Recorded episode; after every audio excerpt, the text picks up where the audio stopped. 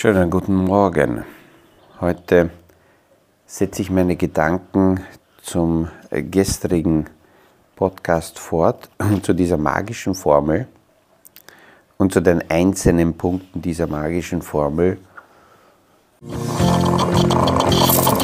Aus dem Kaffeesatz, der Podcast von AL und E Consulting. Aktuelle Kapitalmarkt- und Wirtschaftsfragen verständlich erklärt mit Scholt Janosch.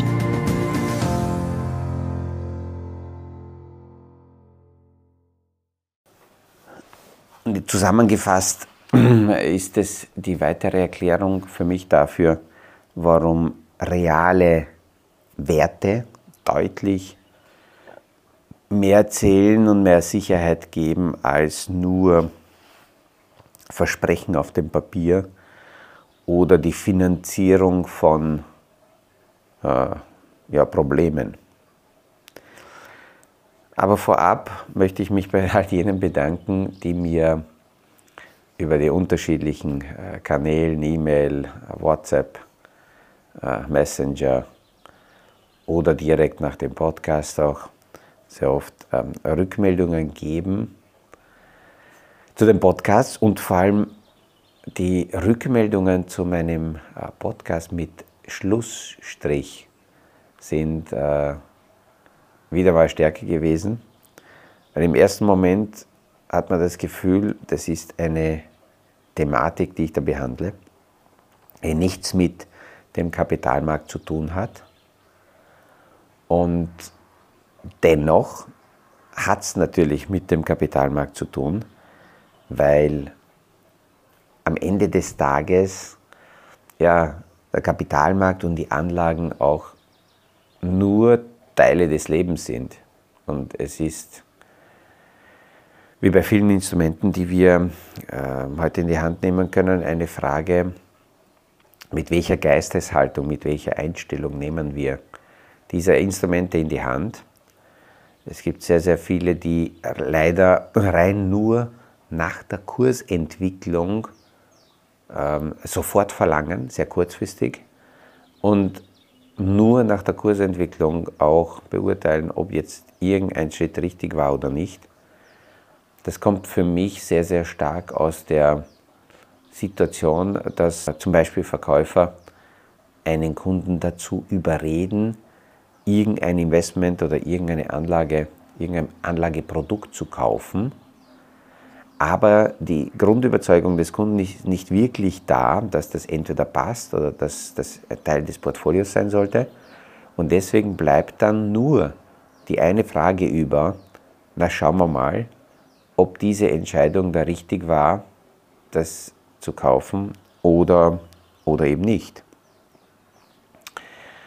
Es gab auch solche Rückmeldungen und ich nehme auch das gern auf, ähm, dass, da hat jemand mir geschrieben, wozu, warum kann ich nicht quasi Ruhe geben? Weil damit, dass ich meine Podcasts auch hier mache, suggeriere ich, dass man permanent im Geschäftsleben sein muss und dass man sich äh, quasi, dass, die wirtschaftliche Situation das von uns abverlangt, permanent präsent zu sein und gar nicht, gar nicht aussteigen zu können. Und Urlaub heißt Urlaub und da sollte man nicht arbeiten. Auch eine Sichtweise. Äh, ich verstehe es, bin aber, wie man ahnen kann, damit nicht einverstanden. Ist nicht mein Modell. Weil immer wenn ich äh, mich so zurücklehne, und das mache ich in immer kürzeren und kürzeren Abschnitten, dann wird mir eines zuerst einmal bewusst, wie kurz die Zeit eigentlich ist, die uns zur Verfügung steht, um wie auch immer unser Leben zu leben. Und das entscheidet jeder selbst, was in diesem kurzen Zeitfenster passiert. Und da gibt es unterschiedliche Motive für die Menschen, wer was wo wie in dieser Zeit erreichen möchte. Und meine Ruhe kommt auch daraus, dass ich mir denke, ich schaue mich selber an und stehe in der Früh auf, wenn ich aufgewacht bin. Und die Familie schläft noch und ich sitze hier auf der Terrasse schaue in die Bucht hinunter, sehe, wie die Sonnenstrahlen die Boote beginnen anzustrahlen und, und diesen Gegenhang hier von mir beleuchten und stelle mir die Frage, sitze ich hier, weil ich muss oder weil, weil ich einfach Lust dazu habe. Und dann kommt eben auch die Geschichte, hab, hätte ich Lust, wirklich ähm, eine Podcast-Folge aufzunehmen oder, oder nicht? Mache ich es aus Muss?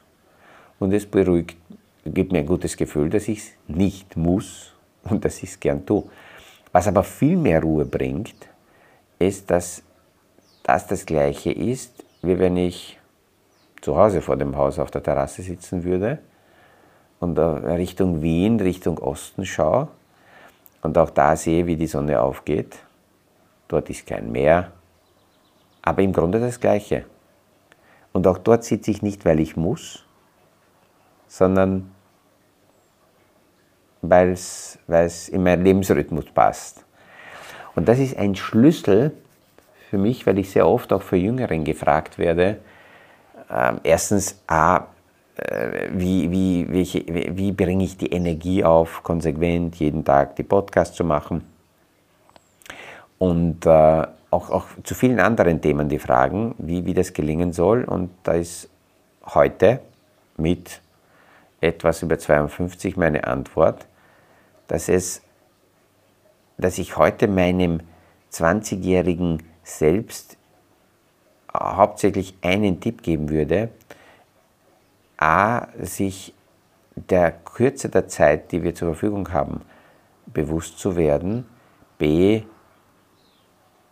äh, diese Zeit, die wir zur Verfügung haben, möglichst wenig mit Muss zu verbringen, sondern mit Themen, die leicht von der Hand gehen. Aber das bedeutet nicht, dass es irgendwas Belangloses ist, sondern im nächsten Schritt natürlich die Frage zu stellen, ähm, wie kann ich das, was ich gern und gern mache und was leicht von der Hand geht, auch wirtschaftlich so einbetten, dass mir das, das System natürlich finanziert, auch einen, einen guten Job zu haben, eine Anstellung zu haben, wo ich einen dementsprechenden, äh, dementsprechendes Gehalt be beziehen kann, heißt, ich muss zuerst Know-how liefern, um dem System mich und mein Know-how so zu verkaufen, dass das bezahlt wird und als selbstständiger Unternehmer erst recht eine Dienstleistung liefern oder Produkte liefern, die das Wirtschaftssystem haben will und daraus rausgesucht einzelne Kunden, damit äh, sich das finanziert.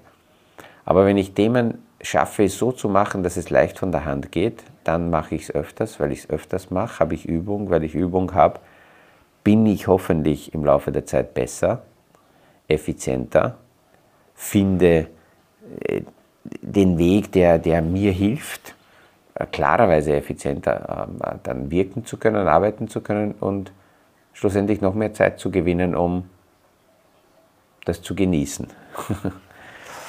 naja, also so viel zu den Rückmeldungen. Und dann kam noch eine Rückmeldung, dass äh, man im Social Media ab und zu ja die Kommentare sieht und die Rückmeldungen und dass die frustrierend sind, weil sehr viel äh, sehr schwache Rückmeldung da ist. Und äh, der eine oder andere sagt dann, der, der, wird, er wird das nie anschauen oder will das gar nicht hören oder sehen, wie schwachsinnig da die Leute mitdiskutieren. Bei manchen Kommentaren wirkt es tatsächlich so. Äh, wirkt es lächerlich, wenn Friseure und, und, und Bäcker zum Beispiel, ohne die zu beleidigen, berufstechnisch, aber darüber diskutieren, äh, wie ein Formel-1-Fahrer äh, beim nächsten Rennen hier äh, welche Technik, Technik, wählen sollte oder auch nicht beim Reifenwechseln. Ähm, äh, aber, aber das ist halt das Leben, das, ist, das sind die Vorteile der heutigen Systeme, dass wir so viel Transparenz haben und so viel Technologie, dass es möglich ist. Das verändert übrigens auch das Anlageverhalten der Menschen. Aber dazu kommen wir entweder heute noch oder in den nächsten Tagen in einem Podcast, wo, man, äh, wo ich darüber ein bisschen plaudere, was sich eigentlich so in den äh, vergangenen Jahrzehnten anlagetechnisch sich verändert hat. Und da haben sich sehr grobe Dinge verändert und auf die zu schauen, äh, lohnt es sich natürlich auch. Gestern habe ich die Formel ähm, in die einzelnen Bestandteile zerlegt, warum GDP äh, Growth, also Wachstum passieren kann oder wie sich das zusammensetzt. Dann haben wir gesagt, das ist einerseits die äh, Bevölkerung und Populationswachstum. Von der Demografie-Seite her sehen wir, dass in den meisten Regionen und Ländern eher Probleme auftauchen dass die Demografie eher uns äh, vor Probleme stellt, weil hier äh, zu wenig Wachstum stattfindet. Die Produktivität wächst nicht. Ähm, da muss auch noch was passieren und da ist gerade die künstliche Intelligenzfrage so an der Schwelle, ähm, wo wir also möglicherweise so einen Produktivitätsschub erleben werden, aber das wirkt sich wiederum auf Wirtschaftswachstum aus. Und die Verschuldung. Die Verschuldung wächst laufend und die Verschuldung wächst nicht nur, um, äh, weil, weil, weil, weil es sinnlos äh, hier Geld verbrannt wird, sondern einerseits ist die Verschuldung eine Basisliquidität dafür, damit Probleme gelöst werden.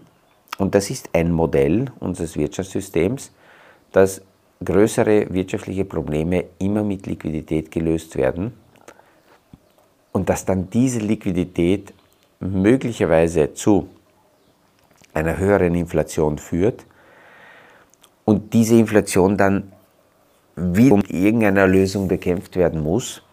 Äh, das ist eine logische Folge davon, wobei die aktuelle Inflation nicht wirklich wegen der Verschuldung und wegen der Liquidität aufgetreten ist, sondern die aktuelle Inflation ist nach der Vollbremsung in der, in der Covid-Zeit, nach der Covid-Pandemie und nach dem Restart sind die vorher stabil sich ausgebildeten Systemwege äh, zum Stehen gekommen und dieses neue Starten nach der Voll Vollbremsung hat zu Inflation geführt. Und diese Inflation äh, war und die ganze Wirkung davon war völlig neu. Man muss sich vorstellen, wir haben etwas Historisches erlebt, dass die ganze Welt auf Kommando in dieser Form, wie wir es in März 2020 erlebt haben, dass die ganze Welt so stehen bleibt. So etwas haben wir niemals in der gesamten wirtschaftlichen Weltgeschichte äh, äh, erlebt, weil die Welt vorher noch niemals so zusammengerückt ist oder zusammengestimmt war wie, wie aktuell.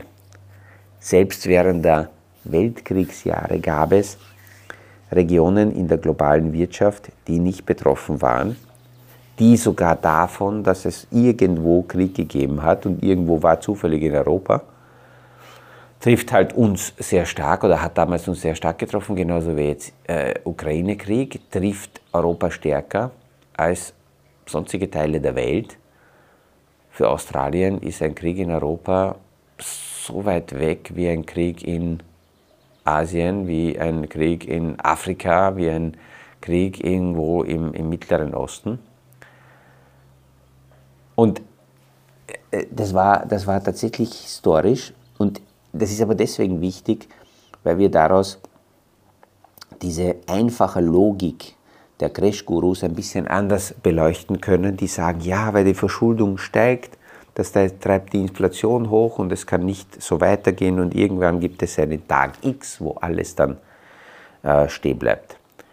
Diese Logik ist eben nicht ganz so einfach, aber auf der anderen Seite ist es auch wichtig zu verstehen, dass die Liquidität und die Verschuldung eine Grundlage dafür ist, dass heute Börsenkurse bei Aktien steigen. Man kann einen direkten Zusammenhang herstellen. 97 Prozent der Kursbewegungen in den, an den großen Indizes können direkt mit der Bilanz der Notenbanken erklärt werden. Und ja, die Notenbanken haben das als Aufgabe, äh, wenn die Wirtschaft wie auch immer äh, in Probleme gerät, dann mit Liquidität diese Probleme zu lösen. Wo kommt diese Liquidität her? Ja, natürlich aus ähm, Schulden und diese Schulden werden entweder direkt von den Notenbanken, aber auch die Staatsschulden werden ähm, dann natürlich von uns finanziert. Und das ist auch die Herausforderung für die nächste Generation, weil die aktuelle Verschuldung natürlich von der nächsten Generation und natürlich übersteigende Steuern refinanziert werden muss. Nur diese steigenden Steuern können im Balance gehalten werden, weil parallel dazu die Realwerte auch steigen und auch die, äh, die, die Einkünfte dementsprechend steigen. Und es ist ganz logisch, dass eine höhere Verschuldung von irgendeiner Liquidität bezahlt werden muss. Also die, die Haltung, die manche haben, dass sie einerseits die Vorteile der höheren Verschuldung nutzen wollen, aber auf der anderen Seite ihre eigene Steuerzahllast minimieren wollen. Das verstehe ich aus Einzelsicht, aber fürs gesamte System funktioniert das nun mal nicht. Und deswegen ist es logisch, dass auch die Steuerbelastung laufend steigen wird, steigen muss. Und immer wieder, wenn wir so spezielle Themen besprechen, muss man schon dazu sagen, dass wir hier über, ja, ich würde sagen, gefühlt so 10, 12 Prozent der Menschen uns unterhalten, die überhaupt in der Lage sind, sowohl finanziell als auch intellektuell und mental mit Anlagen sich zu beschäftigen und im Kapitalmarkt sich auch bewegen. Das heißt aber noch nicht, dass dort alle Strukturen und alle Portfolios ideal zusammengestellt sind. In den Portfolios dieser 10-12% der Menschen sind immer noch solche Anlageklassen, die in Wahrheit nicht reale Werte erkaufen, sondern Papier ähm, Versprechen haben. Anleihen sind nichts anderes wie Kapital für Problemfinanzierung, zumindest auf der staatlichen Ebene. Bei Unternehmen kann das schon ein bisschen anders sein, aber auch dort muss man sich anschauen, was macht ein Unternehmen mit, mit diesem Geld? Was wird damit finanziert? Werden tatsächlich ähnlich wie bei Aktien Innovation, neue Dienstleistungen, neue Produkte finanziert, vorfinanziert, die dann im Markt aufgekauft werden? Oder werden mit den Anleihen alte Probleme finanziert und die nur verschleppt und weiter äh, finanziert? Jetzt gibt es natürlich immer wieder Anleger, die sagen, das ist mir völlig egal, ich habe das Geld, das gebe ich her, dafür kriege ich einen Zinssatz und die Geschichte ist erledigt. Okay, damit bin ich einverstanden, wenn der Anleger so nah dran ist am Unternehmen, dass man sagt, schau lieber Freund, ich gebe dir Liquidität, ich gebe dir so Geld, aber den Zinssatz bestimme ich. Ich, ich gehe mit dir in diese Verhandlung. Ich sage, ich, ich akzeptiere nicht äh, nur automatisch einen Zinssatz, den der Kreditnehmer anbietet, sondern ich kann als Kreditgeber sagen, ich bestimme den Zinssatz. Und das kann ich dann dementsprechend steuern, je nach Thema, je nach Inflationserwartung, je nach Risiko des Investments. Danach kann ich bestimmen und sagen, okay, welchen Zinssatz will ich haben. Die, äh, aber wenn wir über diese Haltung reden, dann sind wir wieder nur bei 2-3 Prozent jener Investoren, die dazu in der Lage sind. Und dann gibt es die große Masse, da habe ich gestern schon angesprochen, so 45 Prozent, in etwa 40, 45, die hätten die Möglichkeit und die wirtschaftlichen Rahmenbedingungen sind aber noch nicht so weit. Und diese, das, diese Erklärung nehme ich deswegen auf, weil immer wieder auch von den Crash-Gurus diese sehr simple, einfache Erklärung kommt, naja, aber irgendwann ist das dann zu Ende, es gibt kein neues Kapital und damit steht das System. Davon sind wir weit, weit, weit weg. Dann gibt es noch eine ganz, ganz große Gruppe, das sind all jene, die überhaupt keine Möglichkeit haben, auch wirtschaftlich nicht, ähm, über Anlagen nachzudenken. Die haben natürlich ein ganz anderes Problem. Und dort lohnt es sich, mit dem eigenen Wert sich auseinanderzusetzen und mit der Frage, wie kann ich meinen Mehrwert so steigern, dass egal was ich anbiete, und ich gestern mit meiner Tochter hier auch haben wir ein interessantes Gespräch gehabt, wo sie unterschiedliche Ideen und, und, und Projekte so ein bisschen erzählt hat, was sie vorhat. Wo, wo ich dann versuche, die Gespräche in die, in die Richtung zu lenken, dass ich sage, okay, super, jetzt schauen wir uns gemeinsam an, wessen Missing Point ist das, was du da anbietest? Wer, wer kann die Zielgruppe sein? Für wem ist deine Idee eine Problemlösung? Und sie hat dann die Frage gestellt, naja, was heißt da Problemlösung? Ich habe naja, das ist die Grundlage dafür, um überhaupt dann wirtschaftlich aus dem, was du machst, für dich auch diesen notwendigen Nutzen ziehen zu können.